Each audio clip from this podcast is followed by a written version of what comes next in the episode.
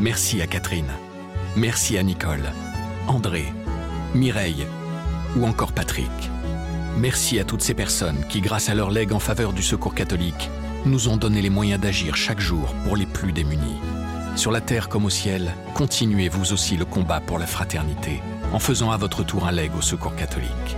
Demandez votre brochure leg auprès de Corinne en appelant le 0805 212 213 ou sur leg.secours-catholique.org. Au-delà du jeune homme qui allait l'assassiner, il voyait quelque chose de plus grand et, de plus obscur. Face à l'actualité, tous les journalistes sont en fait confrontés au mystère du mal. Et ce jour-là, je l'ai ressenti très fortement. Le père Jacques Hamel, 85 ans. Hamel a été assassiné dans son assassinat sanglant du prêtre. Le 26 juillet 2016, le père Jacques Hamel, prêtre de 86 ans, était assassiné par deux hommes se réclamant de Daesh alors qu'il célébrait la messe à Saint-Étienne-du-Rouvray en Normandie. Guillaume Goubert, directeur de la Croix, nous raconte comment il a vécu cet attentat terroriste en direct depuis la rédaction du journal en région parisienne et les jours qui ont suivi. Il nous livre ses souvenirs et nous dit pourquoi cet événement dramatique l'a intensément marqué. Dans ce podcast, un journaliste de la Croix raconte les coulisses d'un reportage, d'un article ou d'une photo, ce qui s'est passé avant, comment il l'a vécu et comment l'histoire se poursuit. L'envers du récit, saison 2, épisode 7. L'assassinat du père Jacques Hamel. Je m'appelle Guillaume Goubert. Je travaille à la Croix depuis 1987 et j'en suis le directeur depuis février 2015. J'aimerais évoquer l'événement qui m'a laissé le, souvenir le plus fort depuis que je dirige le journal. C'est l'assassinat du père Jacques Hamel. Parce que j'ai rarement autant senti la vocation de la Croix et, le rôle que ce, journal peut jouer dans le, dans le débat public. C'était le, le mardi 26 juillet 2016 cette période euh, d'été où la rédaction n'est pas très nombreuse parce que beaucoup d'entre nous sommes en vacances. Et, euh, voilà, on avait lancé la journée assez, tranquillement. Euh, il y avait eu la conférence de rédaction et puis moi ensuite j'avais un rendez-vous dans mon agenda. C'était le seul rendez-vous de la journée avec des personnes qui voulaient me, me proposer un projet de colloque pour pour accroître la notoriété de la Croix. Et à un moment donné, il y a Florence Couret, la directrice adjointe de la rédaction, qui a, passé une tête dans mon bureau pour m'annoncer qu'il y a une prise d'otage dans une église à Saint-Étienne-du-Rouvray, près de Rouen. On n'en savait pas beaucoup plus. La réunion se poursuit, mais j'ai la tête ailleurs. J'écoute d'une oreille, mais je cherche des infos sur, euh, sur mon téléphone en même temps, ce qui n'est pas très poli. Je veux espérer qu'il ne s'agit pas de terrorisme, mais plutôt d'un truc crapuleux, et que tout va bien se terminer. Il faut dire que dans cette période-là, on avait, on avait quelque chose qui pesait beaucoup sur les esprits, qui était le, l'attaque de Nice qui s'était produite deux semaines avant, le 14 juillet. Il y avait eu 84 euh, morts, des centaines de blessés. À ce moment-là, on était encore vraiment sous l'empreinte de cet événement. Et il y avait un peu inconsciemment cette idée, mais pourvu que ça ne recommence pas.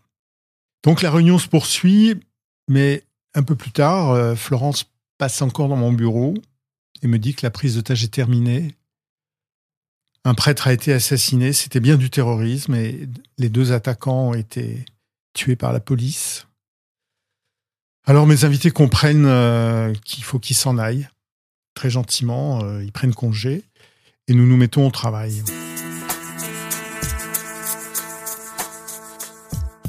C'est pas facile parce que, encore une fois, on est à la fin du mois de juillet, il n'y a, pas beaucoup de monde à la rédaction. Mais quand il y a des grands événements comme ça, il y a une espèce de, de mobilisation instinctive qui se produit. Tout le monde euh, sait qu'il faut travailler sur le sujet, même ceux qui font habituellement du sport, de la culture. Tous savent qu'il faut se concentrer sur, sur ce qui vient de se produire pour essayer de faire euh, le mieux possible. Dans ce contexte pas très favorable, on a quand même réussi à bien s'organiser pour euh, faire euh, huit pages spéciales et puis aussi euh, beaucoup de contenu pour le site web. Et un grand reporter, Pascal Charrier, qui est parti presque aussitôt pour Saint-Étienne-du-Rouvray. C'est pas très loin de Paris. Donc il y avait cette possibilité de se rendre matériellement sur, sur les lieux. Moi, je me représente assez bien les lieux parce que je suis né à Rouen, la ville voisine. Saint-Étienne du Rouvray, c'est une banlieue ouvrière où il y, a, à peu près 30 000 habitants. On commence à, en savoir un tout petit peu plus sur ce qui s'est passé. C'était une messe de semaine avec une toute petite assistance. Cinq personnes, dont plusieurs religieuses. Le prêtre qui a été tué au couteau, le père Jacques Hamel, avait 85 ans. C'était euh, un prêtre typique de sa génération, issu d'un milieu modeste, ordonné en 1958, presque 60 ans de sacerdoce. En principe, un prêtre, ça prend sa retraite à 75 ans. Mais comme beaucoup d'autres prêtres, le père Hamel continuait à rendre service dans sa paroisse. Il était, dans l'église, on dit dans ces cas-là qu'on est en, retraite active. Et euh, il rendait service en continuant à célébrer des messes, par exemple pendant cette période où certains de ses confrères étaient en vacances. Eh ben lui, il continuait à, célébrer la messe. Et j'ai tout de suite été très très ému parce que, euh, bon, bien sûr, ça me renvoyait un peu à l'univers de mon enfance, mais surtout parce que j'imaginais tellement bien la scène, une scène vraiment typique de l'église aujourd'hui. Il, y, a, quelques personnes âgées qui sont un peu seules dans l'église, mais qui sont venues prier fidèlement, tranquillement.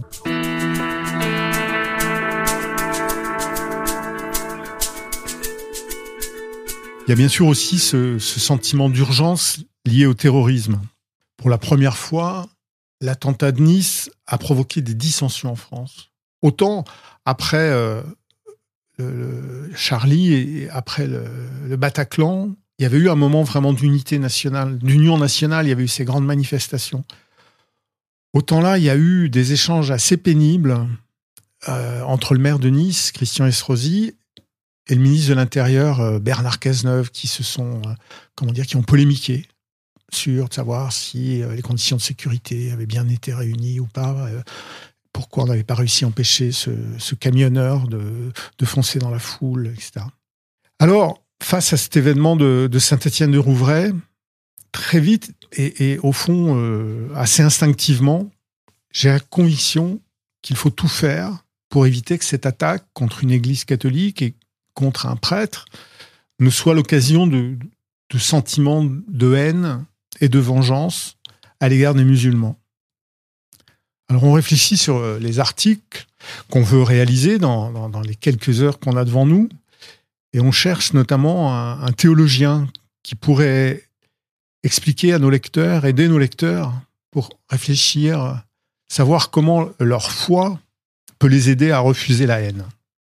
Alors euh, trouver un, client comme ça, comme on dit dans notre jargon, ben, ça veut dire euh, interroger des contacts, dans le monde universitaire catholique pour essayer de repérer quelqu'un qui ait travaillé sur cette question, qui, puisse comme ça, euh, d'une minute à l'autre, trouver des mots pour, pour dire ça. Et donc, bah voilà, on finit par avoir le nom de quelqu'un, récupérer ses coordonnées, et on a réussi à le joindre. C'est un, c'est un bibliste s'appelle le père Gérard Billon, et il nous a donné une belle interview dans laquelle il dit des trucs comme la prière est un moyen de reprendre la main sur l'émotion, de la canaliser. Et il parle, et je trouve que cette expression est très étonnante, il parle de remettre notre désir de vengeance entre les mains de Dieu.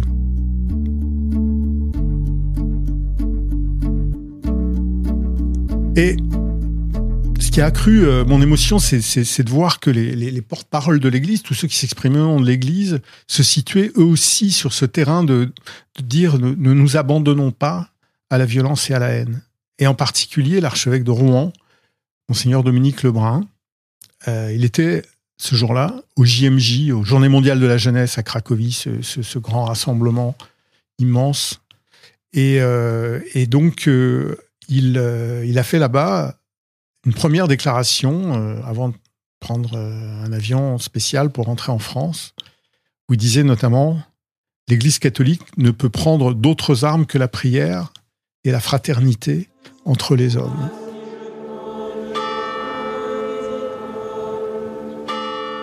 En milieu de journée, le, travail commence à être bien organisé dans la rédaction. Je peux me concentrer à ce moment-là sur deux terrains en particulier. D'abord, commencer à répondre aux questions de nos confrères. C'est une chose qui s'est beaucoup développée dans notre métier ces dernières années.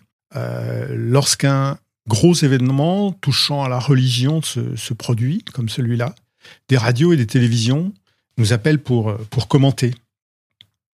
Et c'est quelque chose qu'on accepte. Cela manifeste euh, une confiance dans, notre compétence sur les questions religieuses. Et puis, euh, nos confrères nous regardent aussi comme des journalistes et donc comme des personnes capables de traduire les choses rapidement dans un langage euh, accessible au grand public. Ces interviews ont commencé très vite. La première interview, je répondais par téléphone à une radio québécoise et en même temps, il y avait une équipe de la télévision suisse qui s'installait dans mon bureau. J'ai presque eu l'impression de, répondre à, deux équipes en même temps. Alors c'est un exercice dans de telles circonstances qui est pas facile parce que j'ai du mal à contrôler ma voix parce que je suis vraiment ému un prêtre assassiné pendant qu'il célébrait la messe. Je ne sais pas depuis combien de temps cela n'était pas arrivé en France, sans doute depuis la Révolution française. Et, donc il y a une force symbolique de l'événement qui est, considérable. Mon deuxième boulot ce, ce jour-là, c'est d'écrire l'éditorial en première page du journal. Et j'essaie de dire le mieux possible cette conviction, refuser la vengeance, sans être naïf pour autant. Je m'appuie notamment sur le, un psaume, le psaume 129, qui dit euh, Des profondeurs, je crie vers toi, Seigneur, écoute mon appel, écoute le cri de ma prière. Et j'ajoute, c'est un cri de douleur, un cri de désarroi face au mystère du mal, un cri de colère face à la violence fanatique qui ensanglante notre terre.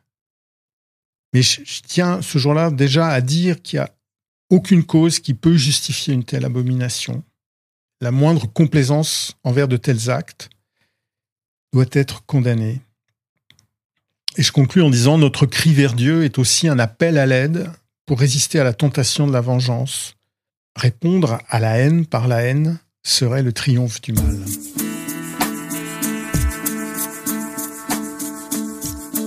Et c'est ensuite ce que je vais euh, dire et redire sur les plateaux de télévision et de radio pendant la soirée, et puis encore tôt le lendemain matin. J'ai une collègue à la Croix, euh, Isabelle de Gomin, rédaction en chef, qui elle aussi est très souvent sollicitée par, euh, les chaînes audiovisuelles. C'était un, c'était un peu fou parce que on, se croisait, j'arrivais à BFM, elle sortait de BFM. Je répondais à une interview sur un plateau et puis dans les studios, il y a toujours des, écrans où sont retransmis euh, les chaînes concurrentes pendant que je parlais, je, voyais sur un de ces écrans Isabelle qui répondait aux questions sur une autre chaîne. Donc il y avait une présence qui était, qui était forte. Et assez vite, je me suis rendu compte, nous nous sommes rendus compte qu'on n'était pas seul sur cette volonté d'appeler de, de, euh, au calme et d'appeler à, refuser la vengeance. Il y a, une étonnante cohésion de ceux qui s'expriment au nom du catholicisme. D'ailleurs, ça suscitera une remarque euh, tout à fait élogieuse euh, du président de la République de l'époque, François Hollande, euh, qui craignait, semble-t-il, que des propos de nature à alimenter les affrontements entre, des affrontements entre chrétiens et musulmans soient, soient prononcés. Et encore une chose évidemment importante dans cette journée-là, ça a été de faire la, la une du journal. Il y avait très peu de photos disponibles du père Hamel. Alors on peut, dans ces cas-là, on a toujours la ressource de, prendre une photo assez classique, assez banale, où on voit des policiers et puis des, barrières devant, euh, devant l'église, en l'occurrence celle de Saint-Étienne-du-Rouvray. Mais même si la, même si la photo n'est pas, même si la photo n'est pas qu'on a n'est pas très bonne, je, souhaite quand même qu'on prenne cette photo-là. C'est une photo euh, euh, où euh, le père Hamel est pris de profil pendant une célébration. Il est penché sur un, sur un pupitre. Euh, on voit pas très bien son visage, mais il y a vraiment, on voit bien son âge, on voit bien. Euh, pour moi, cette photo exprime quelque chose du, du, dévouement un peu inlassable de cet homme. Ensuite, il faut faire le titre. On discute pas mal. Mais là encore, euh, il y a une idée qui s'impose à, moi assez vite, qui est, de titrer en trois mots Face au mal. Le père Hamel s'est trouvé face au mal et nous nous trouvons tous face au mal. Et plus tard, j'apprendrai que, tout le monde apprendra que, le, père Hamel Ses derniers mots ont été Va-t'en, Satan. Euh, justement, cette idée de repousser le mal. Au-delà du jeune homme qui allait l'assassiner, il voyait quelque chose de plus grand et, de plus obscur. Face à l'actualité, tous les journalistes sont en fait confrontés au mystère du mal. Et ce jour-là, je l'ai ressenti très fortement.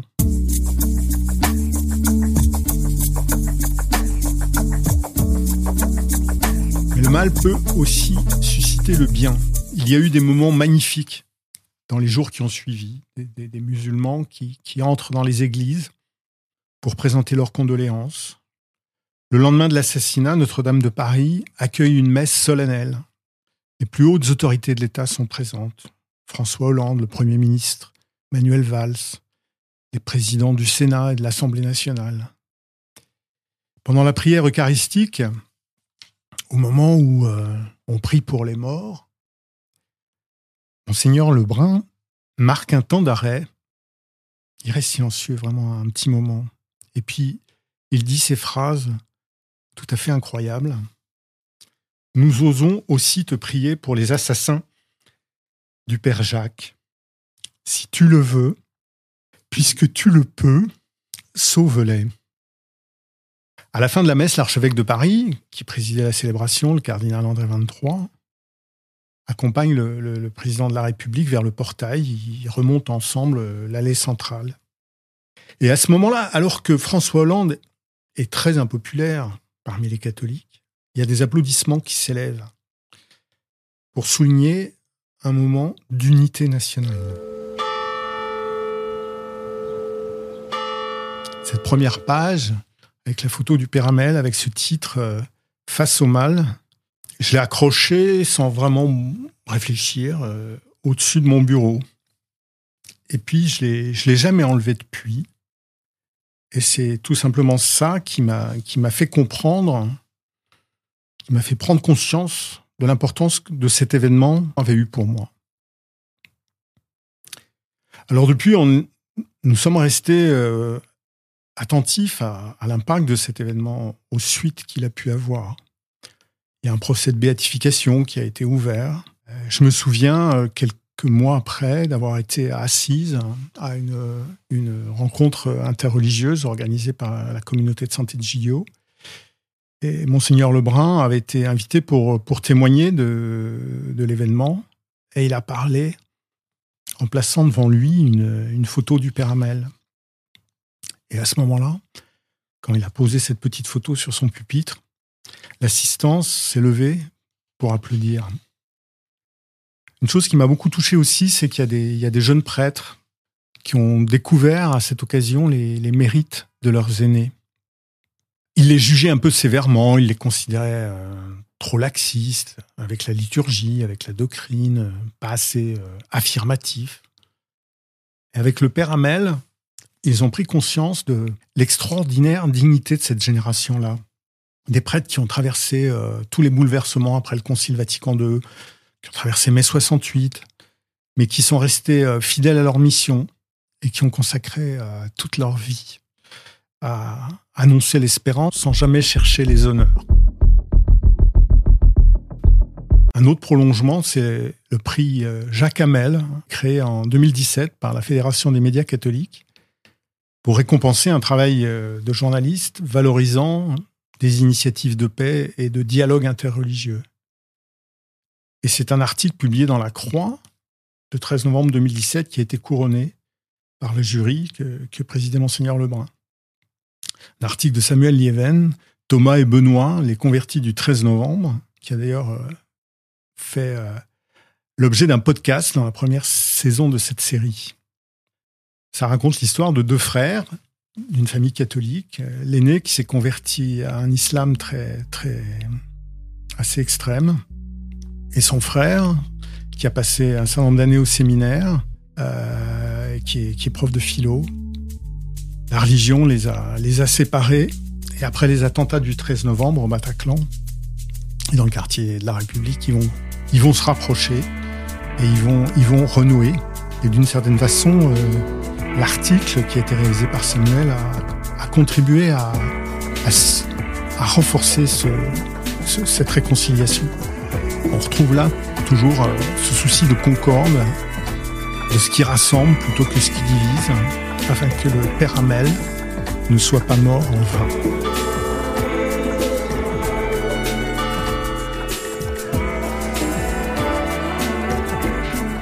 En avril 2017, l'ouverture du procès en béatification du père Jacques Hamel a été annoncée par monseigneur Dominique Lebrun, évêque de Rouen. Un dossier complet sur cet événement et ses suites est à retrouver sur le site et l'appli La Croix. Le lien est dans le texte de description qui accompagne ce podcast. L'envers du récit est une série originale du quotidien La Croix. Chaque mercredi, un nouvel épisode est à écouter sur toutes les plateformes de podcast. En tant qu'abonné La Croix, vous pouvez écouter dès maintenant et sans attendre tous les épisodes de la saison 2 sur l'application et le site La Croix. Vous retrouverez aussi ceux de la saison 1.